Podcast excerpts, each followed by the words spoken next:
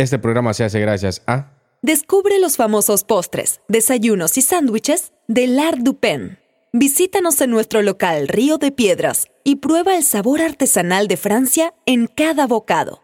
Recién hecho, como debe ser. Tecnocomp, tu puerta de entrada a la tecnología. Únete a nosotros mientras exploras el fascinante mundo de la innovación.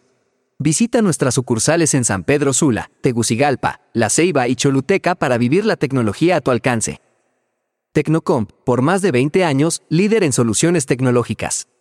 Todo Legal, una empresa hondureña de tecnología que ofrece soluciones de investigación y monitoreo legal para compañías y equipos de trabajo. Todo Legal te hace fácil el difícil trabajo de estar informado de los cambios regulatorios que pueden impactar en tu empresa.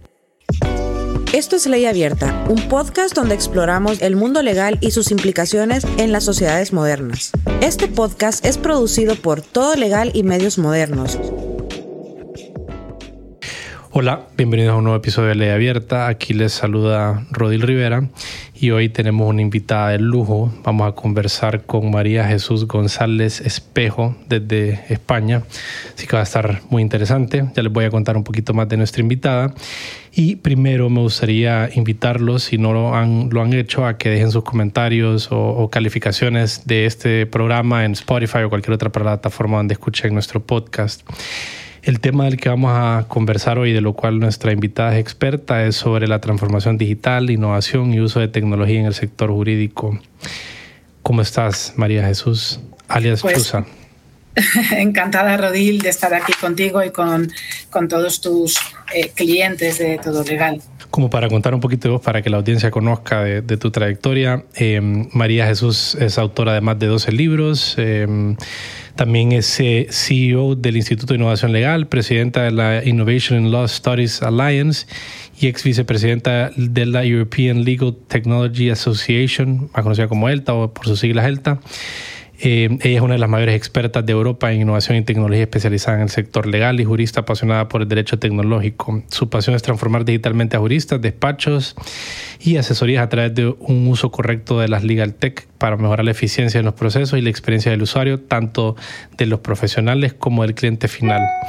Actualmente, eh, María combina su labor como empresaria con la docencia, la investigación y la publicación de obras. También es pionera en la introducción de nuevas disciplinas como el Legal Design Thinking en España y es una estudiosa de las implicaciones jurídicas que tiene la inteligencia artificial y su impacto en el trabajo de los profesionales del sector legal. Eh, has hecho muchas cosas, María. Contame un poquito de cómo fue que diste con esto de la innovación legal y qué te llevó a, a caminar por esa, por esa ruta? Pues la respuesta es muy, muy fácil, la curiosidad. Yo creo que la curiosidad es lo que ha guiado mi carrera eh, porque la curiosidad que la tengo, porque tengo muchas ganas de aprender. ¿no? O sea, hay gente que ha venido a este mundo a ganar dinero, otros que han venido a mandar. Yo he venido sobre todo a aprender y, eso es lo que me ha hecho ir buscando durante mi trayectoria profesional eh, materias, eh, disciplinas, temas que pues me entretenían, me gustaban y, me hacían aprender. Y también pintas y esculpí, ¿verdad? ¿Cómo, cómo, eh, vamos a poner el enlace a tu, a tu perfil, a tu sitio web para que la gente pueda ver un poquito de tus obras, pero ¿cómo te da tiempo para hacer estas cosas? Bueno, el tiempo nunca tenemos. Lo que yo hago es priorizar, escoger lo que creo que mi cuerpo y mi alma necesitan en cada momento. Cada vez me escucho más, escucho mejor lo que necesito para tener equilibrio y en ese camino, pues la verdad es que hace ya unos años tuve el típico momento de muchísimo estrés, de lo que llaman burnout, porque me metí en demasiados proyectos que no sabía hacer. Eh, casi me voy, casi me voy al otro lado, ¿no? Y ese fue como un antes y un después en mi vida, porque me hizo darme cuenta de que soy limitada, de que no puedo intentar dormir cinco horas porque soy de las que tiene que dormir ocho, de que alimentarse bien es importante y de que hacer deporte debe estar en la rutina. ¿no? Y en ese camino también pues descubrí un día, metiendo las manos en el barro, que el barro me produce muchísima felicidad, ¿no? Y no solo felicidad, sino que me produce unas sensaciones muy únicas de creación. Eh, no sé si sabes, Rodir, que ahora con la inteligencia artificial que tan de moda está, uno de los temas que preocupan más es ese de eh, la creatividad, ¿no? ¿Qué nos hace diferente a la máquina? Pues, entre otras cosas, nuestra capacidad de crear. Y realmente cuando coges barro y modelas, haces una figura, un torso, una cabeza, o cuando haces simplemente un plato de cerámica, lo que tienes es esa sensación de creación. Eh, y más lo tengo con el barro que con el pincel, porque el pincel al final es un instrumento que me, me separa del objetivo final. El barro me permite tocar. Y el otro día escuchaba a un eh, cirujano español que me ha impresionado muchísimo y que os voy a recomendar que lo escuchéis porque para mí realmente ha sido, casi te diría un antes y un después, oír este vídeo. Tiene una duración de una hora y media y el vídeo se llama La supraconciencia existe. El vídeo está en internet y el cirujano, os voy a decir cómo se llama, es un señor bastante mayor, doctor Sanz, doctor Sanz Segarra. Este que es especializado en cáncer de páncreas y ha tratado a mucha gente al borde de la muerte e incluso ha, entre comillas, resucitado con técnicas médicas a, a mucho paciente que luego le ha descrito sus experiencias cercanas a la muerte. Empezó a investigar este fenómeno, ¿no? que es lo que siente alguien que en un momento dado ha de tener las constantes vitales y él un poco lo que, lo que habla, entre otras cosas, es de eh, la importancia de fomentar esas actividades de creatividad, de barro, de escultura, mm, porque hace mucho bien. Así que os recomiendo el vídeo no solo por esto, sino por toda la sabiduría que, denota, ¿no? Sí. ¿Y tú tuviste en algún, tú tuviste una carrera, digamos, legal eh, o como una jurista eh, tradicional? Eh, ¿Fuiste a los tribunales? ¿Formaste parte de alguna firma en algún momento? ¿O de, entrada estuviste vinculada con temas de investigación y la innovación legal?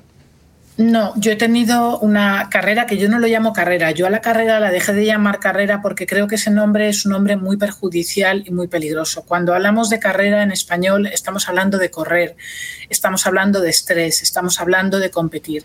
Y yo creo que es importante que cuando uno hable de su futuro y de su vida profesional se enfoque más en la palabra trayectoria. Es decir, el camino no tiene por qué ser un camino de correr, un camino de competitividad. El camino tiene que ser un camino de satisfacción y plenitud personal, un camino donde tú vayas recorriendo y a veces vayas recto y a veces te tuerzas, ¿no? Y cojas otro sendero. Pues yo he sido de las que he cogido muchos senderos, de nuevo, por mi curiosidad. Me ha interesado muchas cosas. También la vida me las ha traído. Eh, yo, por ejemplo, estudié Derecho, fui una persona muy estudiosa, me dieron beca. Cuando volví a España, eh, a trabajar, pues me metí en un gran despacho, en uno de los más grandes, en Clifford Chance. Estuve unos meses porque me vine a buscar la administración pública y mal asesorada, porque yo soy, como siempre digo, la antifuncionaria, soy una mujer muy, muy emprendedora, pues me fui a la administración y casi me muero. A los tres meses me quería morir allí, ¿no? Aguanté un año porque no encontré otra cosa, pero luego que quise irme fuera. Yo lo que he hecho ha sido siempre escuchar mucho eh, lo que a mí me pide el cuerpo y el alma. Entonces, cuando eh, me aburro en un sitio porque no hago más que lo que llevo haciendo los últimos meses, pues realmente me voy. Siempre he sido muy valiente, también hay que decirlo. No he sentido mucho miedo al futuro. He mirado siempre con optimismo al futuro y entonces creo que, que, esa combinación, pues por un lado es peligrosa y por otra ha dado la carrera que yo he tenido. Despachos de abogados grandes, abogada de empresa, he trabajado como directiva en gestión de despachos, he trabajado en el sector público, en el privado, he trabajado en España, en el extranjero. Bueno, una carrera muy variada que lo que te hace es ser un poco chica para todo, valía para todo y a lo mejor especialista del todo en nada, ¿no? Esta palabra, innovación, que casi mm, siento, eh, creo que lo conversamos en el evento en el que te conocí en El Salvador sobre LegalTech, que es innovación. Eh, y esta palabra parece que es para algunas personas es buena palabra y para otras personas es mala palabra y particularmente en el sector jurídico medio eh, pone un poco a las personas de puntillas y, produce sentimientos que tal vez no, no, son tan bien recibidos. ¿Cómo tú defines cómo qué es para ti la, la innovación legal y, qué cosas deberíamos de estar eh, enfocándonos en el sector jurídico para llamarlas innovación? Bueno, para mí la palabra innovación es la definición es muy sencilla, significa hacer las cosas de forma diferente a como las estamos haciendo para lograr más eficiencia. ¿Y eso qué significa en la práctica? Pues, por ejemplo, que si resulta que vendo, pero no vendo todo lo que quiero, pues puedo pensar en qué otros mecanismos tengo para vender. Ahí, por ejemplo, podríamos pensar, pues toco el precio, toco el producto o servicio que vendo, toco los mercados a los que me acerco o el tipo de cliente al que me dirijo. Mucho más no hay, ¿no? Eso es innovar. Innovar es, oye, voy a hacer algo distinto a lo que estaba haciendo, ¿no? Puedo innovar con nuevas formas de hacer las cosas, nuevos métodos, puedo innovar con nuevos países, con nuevos modelos de negocio, puedo innovar con tecnología. ¿Vale? No hay que confundir, y eso hoy en día muchas veces se confunde, el término innovación con el término transformación digital o con el término legal tech. Son cosas distintas y antes de nada va ese análisis de qué no hacemos bien y de qué podríamos hacer de otra forma para que nos fuera mejor. Ok, ok, o sea, es un cambio, es un cambio en la forma como estamos haciendo las cosas con miras a, obtener un, resultado más, más eficiente, más, más positivo a lo que actualmente tenemos. Y eh, nosotros estamos pues en Centroamérica, en España, ocasionalmente sigo algunas, algunas publicaciones de España y, pues hay muchas empresas, eh, Legal Tech o compañías hace, mucho tiempo que se han desarrollado. Entonces me gustaría saber, has estado en múltiples etapas de transiciones en uso de tecnología en el sector jurídico. Entonces me gustaría saber qué, cómo describís vos o qué percepciones tenés de la evolución que ha tenido la innovación legal en España. Eh, me has hecho, creo, dos preguntas, ¿no? Por un lado me preguntas la innovación y por otro lado me has preguntado sobre la tecnología, ¿no? Creo que son dos preguntas diferentes y te parece te lo contesto separadamente porque para mí son dos fenómenos, ¿no? El de la innovación, pues el de la innovación cuesta un poco, ¿no? Eh, este es un sector bastante conservador, ¿no? Es un sector con cierta aversión al riesgo, es un sector muy jerárquico, es un sector donde hay mucha gente con intereses muy claros de no cambiar, pues porque le va bien. Yo para qué voy a cambiar si gano suficiente, tengo un trabajo seguro y las cosas no me van mal, ¿no? Entonces todo esto está haciendo que más algunas razones más, perdona, eh, el que no lo vean como una prioridad, el que eh, no haya un, no sea un sector donde la colaboración sea la característica habitual, sino que pues por ejemplo, pues el, vamos a poner por ejemplo los órganos públicos, si es que no se pueden hablar, si es que el judicial no se puede hablar con el legislativo, tienen que estar separados o con el ejecutivo, ¿no? Entonces, al final, todas esas parcelas de poder que hay, ¿no? Y también ese, vamos a llamarlo, ego, ¿no? Personas muy preparadas, con mucho poder, con capacidad de decisión, hace que sea muy complicado lo que hoy exige la innovación, que es la colaboración el aprender de otros, el co-crear, ¿no? Lo llaman así, co-creación, ¿no? Entonces, en ese ámbito jurídico justamente hay mucho individualismo, mucho ego, eh, mucho silo también, ¿no? Eh, eso en cuanto a la evolución, pues la evolución no va tan rápido como yo quisiera. Si bien tengo que decir, y en eso quiero ser optimista, que sí noto cambios. Eh, hace cuatro años, por los colegios profesionales estaban haciendo prácticamente nada. Ahora prácticamente todos ya tienen sus cursos sobre estos temas, hacen eventos, eh, crean iniciativas eh, novedosas, o sea que sí que he notado un cambio eh, importante.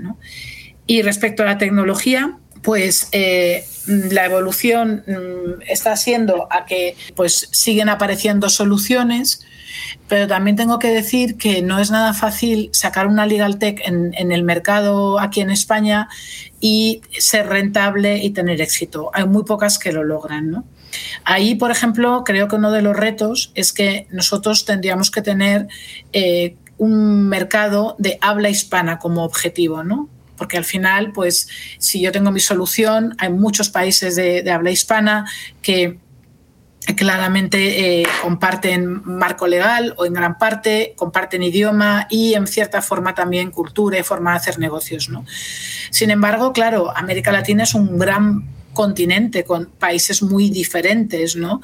Eh, que tiene que ver una Argentina con un Honduras, pues poco, ¿no? Y a la forma de abordar los mercados pues resulta compleja, ¿no? Entonces, esto está haciendo que, así como el mercado norteamericano pues tiene varios cientos de millones de personas, con lo cual cuando yo lanzo una solución hay miles de abogados potenciales usuarios o miles de ciudadanos que pueden estar interesados en mi low-tech. En el caso de nuestros países, pues estamos hablando de pequeñas cantidades de personas, ¿no? que hacen que sea complicado el sacar una solución eh, pues súper exitosa, súper beneficios, que dé muchísimos beneficios y que sea puntera, porque claro, la tecnología además hay que estar continuamente invirtiendo ¿no? para mantenerla eh, al día. ¿no? Y luego, pues, eh, hombre, yo sí que veo que hay más cosas, pero creo que siguen faltando integraciones, o sea, soluciones más integradas, que, permitan al usuario comodidad al utilizarlas, ¿no? que sean pequeños ecosistemas donde uno encuentre pues la información, la documentación, eh, pueda comunicarse con otros, etcétera, etcétera. ¿no? Creo que todavía estamos en un mundo de pequeña solución y eh, las grandes eh, multinacionales, Microsoft y Google, pues sí que es verdad que tienen cosas muy interesantes, pero claro, nuestro sector es un sector muy específico y poco rentable, yo creo, para que ellos desarrollen suites completas destinadas a nosotros. Entonces hacen cositas, pero no lo suficiente, ¿no?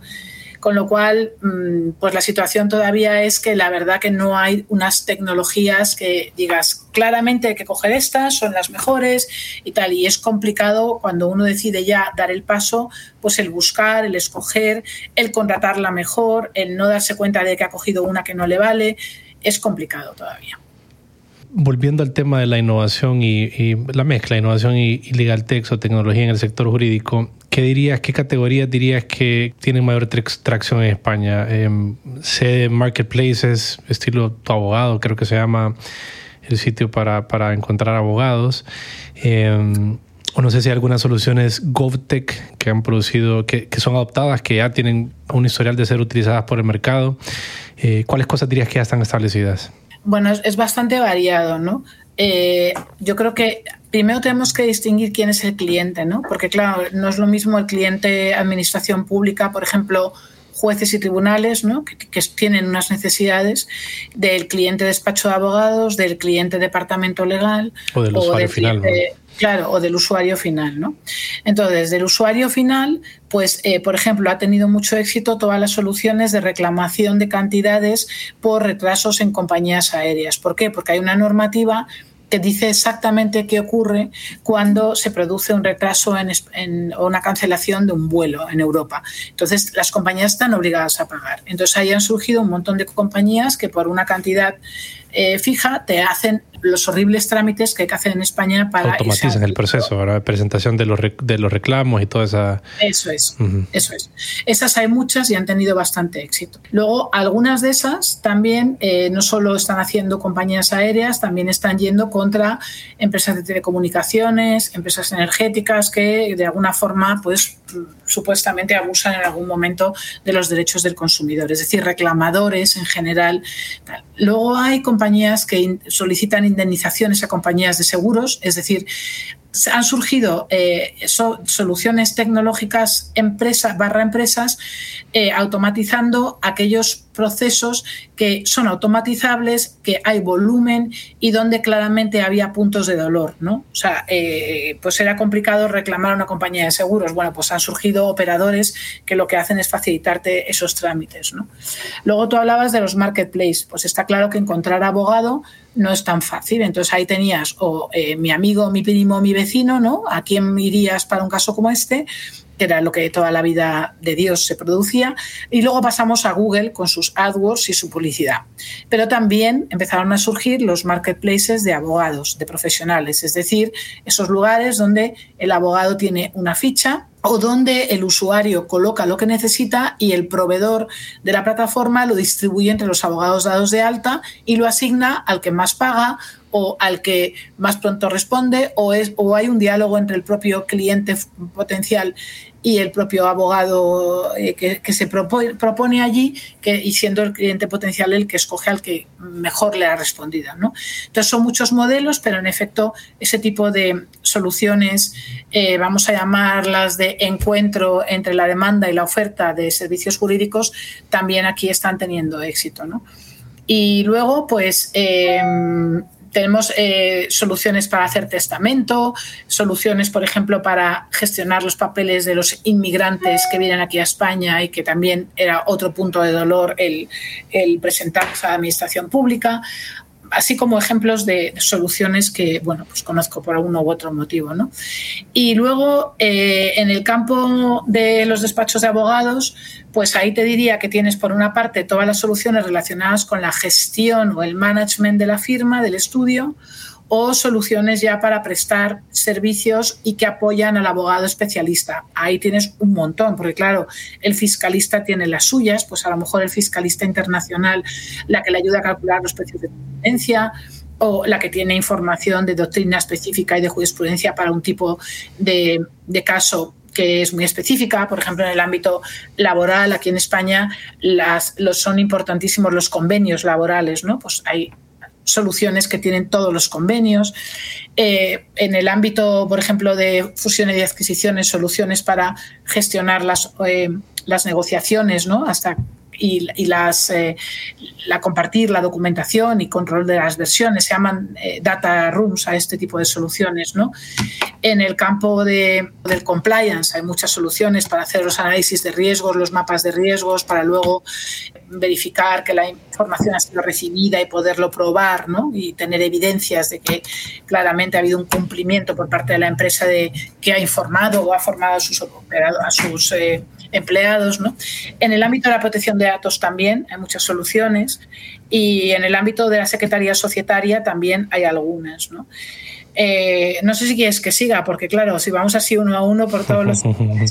simplemente decirte que es complejo, que ves un mundo con mucha subcategoría, hoy en día hay oferta suficiente. ¿Ya ingresaste a la librería que lanzamos? Encuentra y adquiere libros en nuestra selección de más de 500 títulos de doctrina jurídica de primer nivel.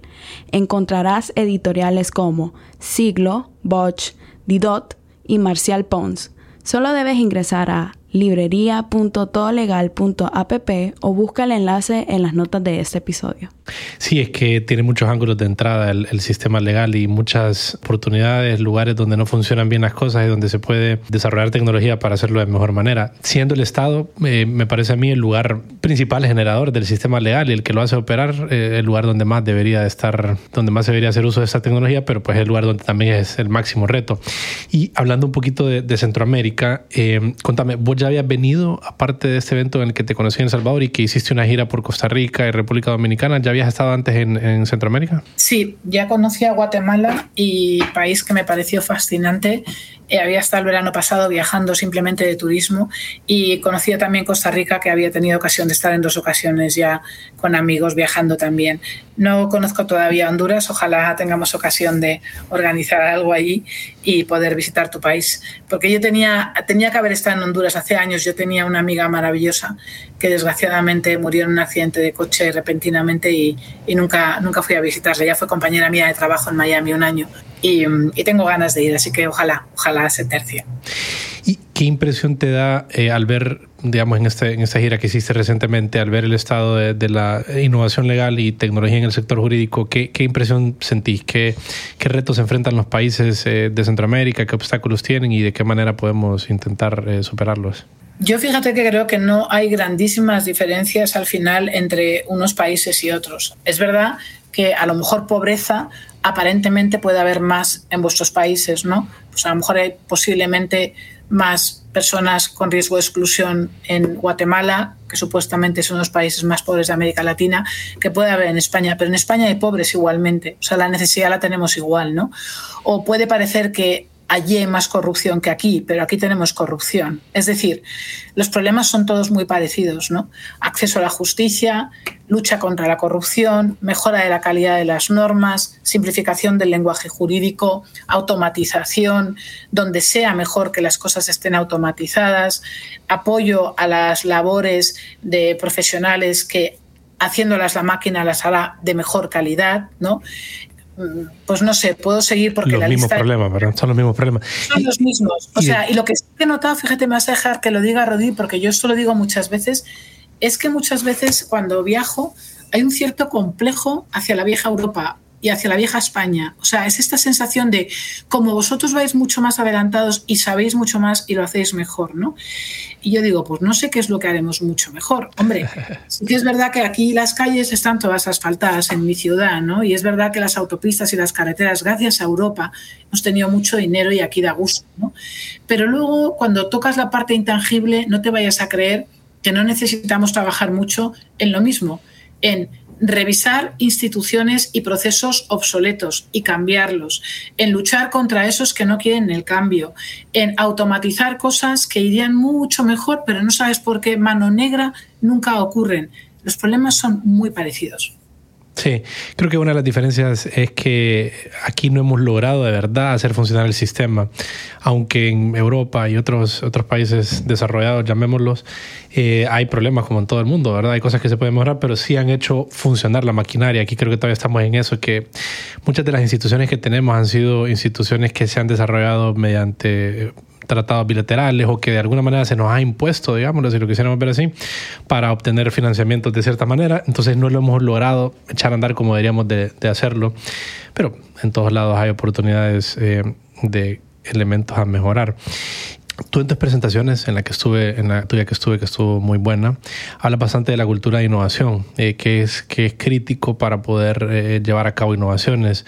Entonces, ¿cómo se construye una cultura de innovación? Pues una cultura de innovación se construye primero porque hay alguien dentro de la organización que es visionario. O sea, tiene que haber alguien que decide, vamos un, a, Sí, vamos a ser un innovador. Si no existe esa persona, es complicado, ¿no? Entonces, primero, un liderazgo, que puede ser coliderazgo, no tiene por qué ser uno, puede ser un equipo directivo, pero tiene que haber alguien que esté convencido de que las cosas se pueden hacer de otra forma y que tenga la valentía para hacer lo necesario, porque claro, luego hay que hacerlo, no basta con decirlo, voy a ser muy innovador y hago marketing, no, voy a ser muy innovador y estas son las medidas que vamos a tomar. Luego hay que implicar a los equipos, ¿no? O sea, la innovación nunca va a funcionar si no haces esa gestión del cambio de todos aquellos que tienen que apoyarla, formar parte de ella, eh, formarse, integrarse, eh, hacer la realidad.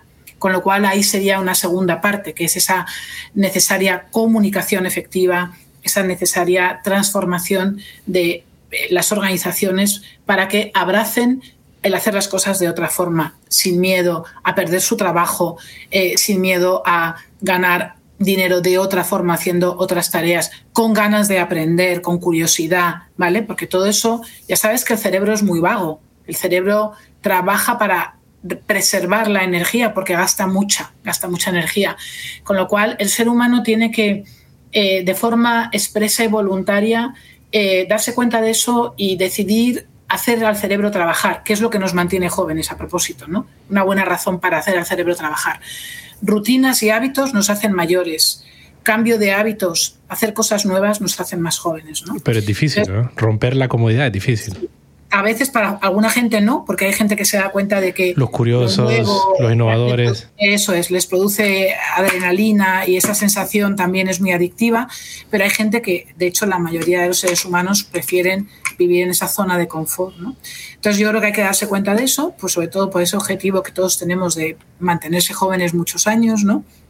Y luego, una vez que tienes liderazgo, que tienes claro el cambio que tienes que hacer, que lo comunicas y que la organización está contigo, pues dar los pasos profesionalmente. O sea, las cosas no son, vamos a hacerlo así, no, no, hay que estudiar, hay que analizar, depende del tipo de cambio que quieras hacer, pero eh, hay un proceso, hay un, es un, la innovación es un proceso, no es un acto que pasa en un momento dado, ¿no? Y ese proceso tarda tiempo, puede tardar un año, dos años, tres años en hacerse. La innovación requiere objetivos. ¿En qué vamos a innovar? Para qué vamos a innovar, ¿no? Y luego ya el cómo lo vamos a hacer, ¿no? Y ya pues ejecutar, dedicar los recursos. Si tú dices que quieres innovar, pero luego no dedicas los recursos necesarios para hacerlo, pues tu innovación no va a tener lugar, ¿no? Y luego no tener miedo a equivocarse, porque es muy fácil equivocarse en este campo, pero no pasa nada, uno vuelve a empezar o lo hace de otra forma, ¿no? Lo importante es aprender. Sí, sí, eso de la equivocación es eh, ese, el miedo, digamos, a, equivocarte, em, es clave, no tener miedo para equivocarte en el sector, a la hora de innovar es fundamental para que tengas esa energía para llevar a cabo el proyecto y saber de que hay cosas que no van a salir bien y que tenés que replantearlas, reanalizarlas, pero es parte del proceso, como lo decías. Ahora, me gustaría saber qué, cómo es la impresión de las personas cuando vos llegas a alguna institución pública o llegas a algún evento y les hablas acerca de esto de innovación, cómo reaccionan, cómo pones a los abogados, qué, qué reacción has tenido del, público cuando intentas hacer eh, ejercicios de innovación o cuando intentas innovar en aspectos jurídicos. A ver, en los últimos años, la verdad es que tengo que decir que me siento querida y me siento comprendida. Ayer, por ejemplo, di una conferencia en el marco de la World eh, Contracting and Commerce Association, creo que se llama así, WCC, y, y había un auditorio bastante numeroso y cuando acabé de hablar te puedo decir que me vinieron unas 15 personas a saludarme y a decirme que les había encantado mi charla, que qué bonito, que estaban totalmente de acuerdo, ¿no? Entonces, lo que veo es que ahora ya lo que yo digo, ya muchísima gente lo piensa, está en ello. Hay se me acercaron dos mujeres que las dos eran abogadas, pero ahora están trabajando en temas de diseño, del derecho, de, de, design thinking, de utilización del diseño para la mejora de los contratos. O sea, hay un cambio clarísimo, ¿no? Entonces yo ahora noto muchísimo más acercamiento. En los primeros años, bueno, yo te puedo contar, me acuerdo de una universidad que me contrató para darles unos cursos en verano sobre innovación para todo el equipo directivo del decano, ¿no? Y era una universidad privada. Y yo recuerdo que cuando llegamos allí, que les habían obligado a ir a hacer ese curso todas las mañanas, tenían que estar con nosotros durante, me parece que como cuatro días, había un profesor de historia, que es que yo creo que no nos escupió porque no podía, ¿no? pero era como, ¿qué hago aquí? Lo curioso es que luego acabamos convenciéndole, yo le convencí, él acaba de publicar un libro de aforismos romanos y yo le convencí para que lo, convirtiera en una app para acertar los aforismos, ¿no? Sí. Entonces le caímos bien. Pero es verdad que no lo entendían. Antes no lo entendían. No entendían que era eso de la innovación, no entendían que eso de la tecnología podía aplicar al, derecho romano, ¿no? Pero yo creo que hoy yo veo porque simplemente veo la diferencia de cuando yo empecé en, en el año 2014 en esto, yo tenía que ir mendigando que me, que me dieran una oportunidad y ahora todas las semanas tengo oportunidades. Cuando no tengo una invitación para dar un curso, tengo alguien que quiere hacer negocios conmigo, entonces el cambio ha sido radical. O sea, radical. Realmente ahora es un bonito momento para este campo. Y en cuanto a las instituciones públicas, ¿qué experiencia has tenido? ¿Has intentado eh, realizar algún plan de innovación con alguna institución española y, qué, qué ha sucedido? Me he quedado siempre en la formación, pero sí que he formado. Por ejemplo, los registradores de España he impartido dos veces mañanas enteras de formación, una sobre pues Legaltech en general, otra sobre inteligencia artificial. Em, con los notarios me han apoyado mis hackatones. O sea, sí que he tenido acercamientos, pero realmente no, tampoco yo he venido, sí he venido con algunos proyectos y con ideas, pero tampoco nunca con nada muy concreto. Yo tengo que decir que yo soy como muy emprendedora y me gusta más imaginar mis propios proyectos e intentar ponerlos en marcha. Claro. Sí, es la misma energía que, que a mí me, me, invade, digamos, esa de ir con el Estado, intentar desarrollar un plan de innovación, uff, no sé, eh, creo que demasiada, ya de por sí es difícil crear una compañía, innovar, etcétera, pero tener esa ese, gran freno lo hace, lo hace aún más complicado y menos atractivo, como que mata la energía. Tú lo comentaste en el evento y yo he leído un poco acerca de la personalidad del abogado y, y tiene mucho que ver con esa resistencia a innovar. Em, me gustaría conversar un poquito de eso. ¿Has identificado vos algún patrón? ¿Hay algunos temas que florecen alrededor de, cuál es la personalidad del abogado que, de los que tú... Eh, has estudiado? Bueno, yo ya te comenté los dos estudios que hay, este sobre la imposibilidad de ser felices de los abogados y el otro que se llama Herding Cats, ¿no?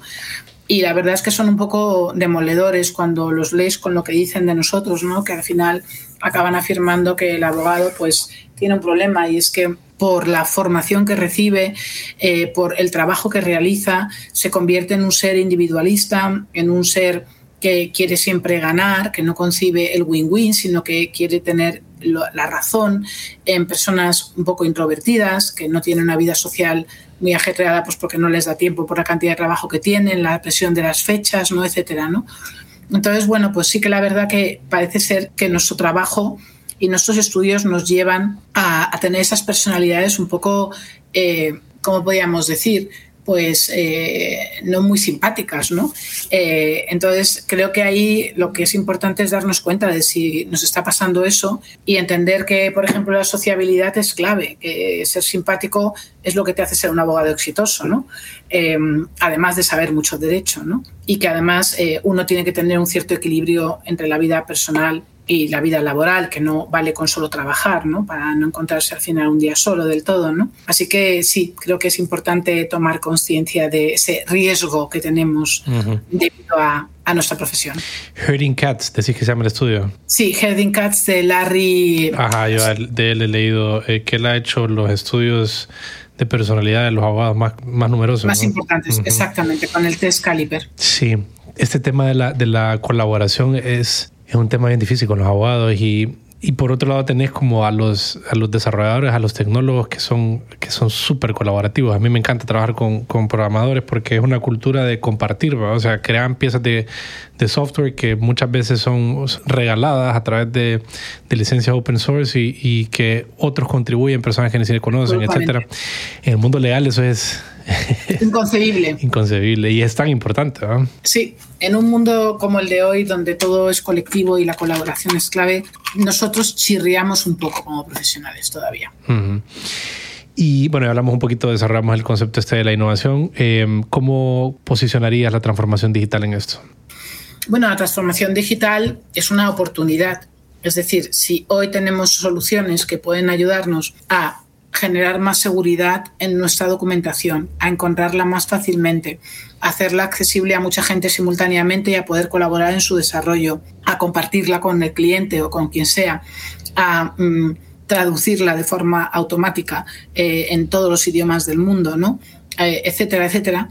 Mm, yo como profesional voy a darme la vuelta y no voy a mirar hacia adelante, pues creo que tenemos un deber ético que es el de mirar qué es lo que hay y ver qué es lo que nos conviene, obviamente, porque podemos asumirlo desde el punto de vista económico, técnico, etcétera, ¿no?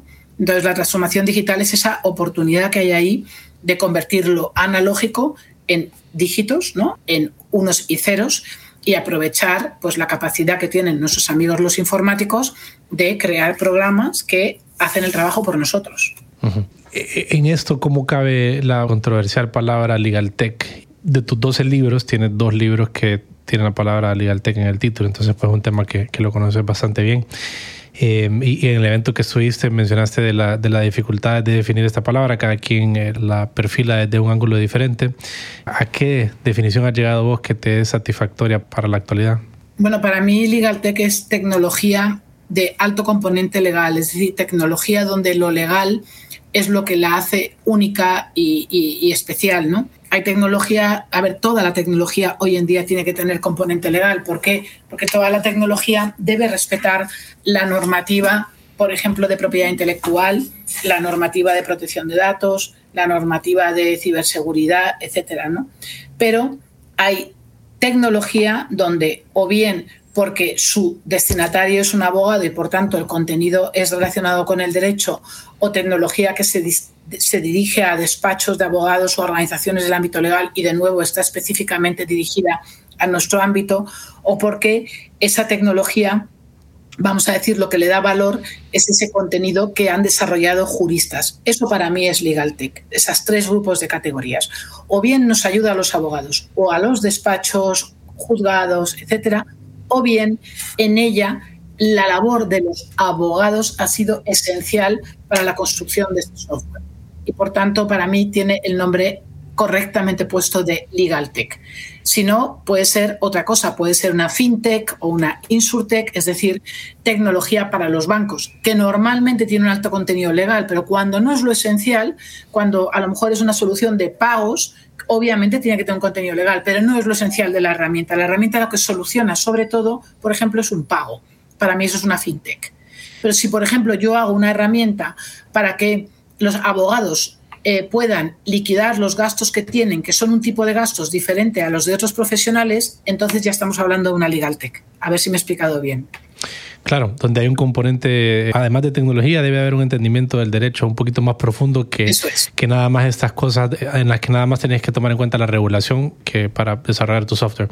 Sí, me queda claro. De tus últimos libros, ¿cuáles dirías que son? Bueno, tenés uno de los últimos relacionado con LegalTech, ¿verdad? El último que publicaste es El futuro de las oportunidades desde la perspectiva de transformación de servicios legales. Tal vez si nos pudieras contar un poquito de estos libros que has publicado recientemente. A ver, el libro que más me gusta hablar es que del que quizás ha sido el, el, último publicado, que es el de inteligencia artificial, porque ese libro tenía un objetivo muy bonito.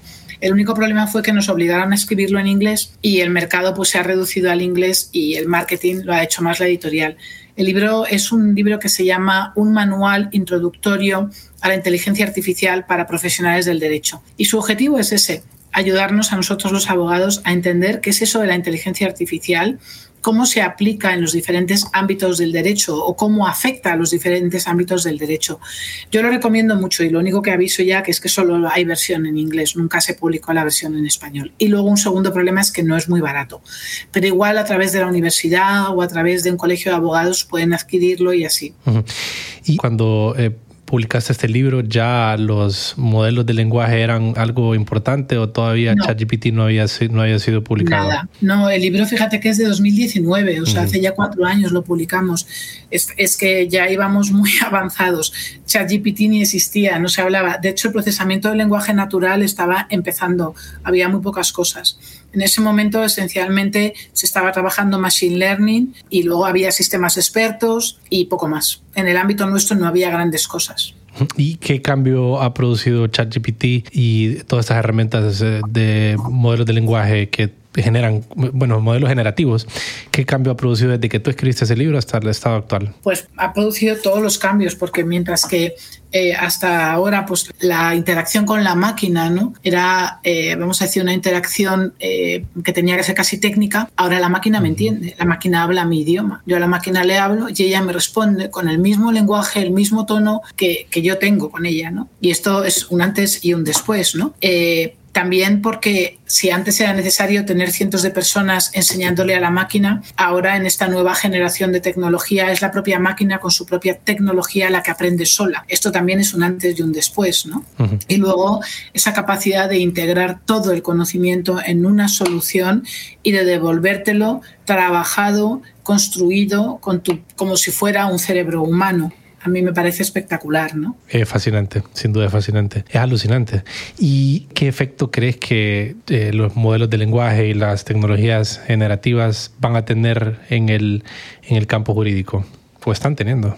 Lo están teniendo ya, pues yo creo que conforme los abogados van descubriendo lo que son capaces de hacer, las van incorporando a su día a día, porque claro, una solución que te puede preparar un correo electrónico en un tono determinado, amable o con odio, duro o simpático, eh, que te puede meter eh, las normas, que te puede eh, citar autores. O sea, es que es, es, el mejor asistente personal que nunca jamás hemos podido tener. Encima no duerme, no come, no molesta, siempre está de buen humor. O sea, creo que es un antes y un después, ¿no? Sí. ¿Y tú notas eh, adopción? ¿Te contactan más para que converses sobre ese tema de la inteligencia artificial o de qué manera se está adoptando en España? Bueno, sí, ahora mismo está muy de moda, o sea, ahora mismo todo el mundo está hablando de esto, ¿no? Y desde luego está muy bien que se hable porque la alfabetización es esencial, ¿no? El que todos entendamos cuáles son las consecuencias de la existencia de estas soluciones, qué riesgos hay, etcétera, etcétera, pues a mí me parece importantísimo, ¿no? Así que que se siga hablando de ello, ¿no? Yo creo que solo al, entrar a ChatGPT y preguntarle de cualquier tema, ¿verdad? Y, darle los prompts para que te, te responda de acuerdo a si tú quieres un tono alegre, un tono enojado, sorprende. Es alucinante la manera como puede producir este contenido. Creo que es un buen lugar para terminar la conversación. Eh, vamos a enviar a las personas a todos tus sitios para que conozcan de los trabajos que has publicado y puedan adquirir tus libros. Y gracias por tu tiempo, abogada María Jesús. Pues muchísimas gracias. Ha sido un auténtico placer estar este ratito contigo, Rodil, y te espero en España. Claro que sí. La edición, mezcla y música de este programa están a cargo de Víctor Humansor y Rodil Rivera.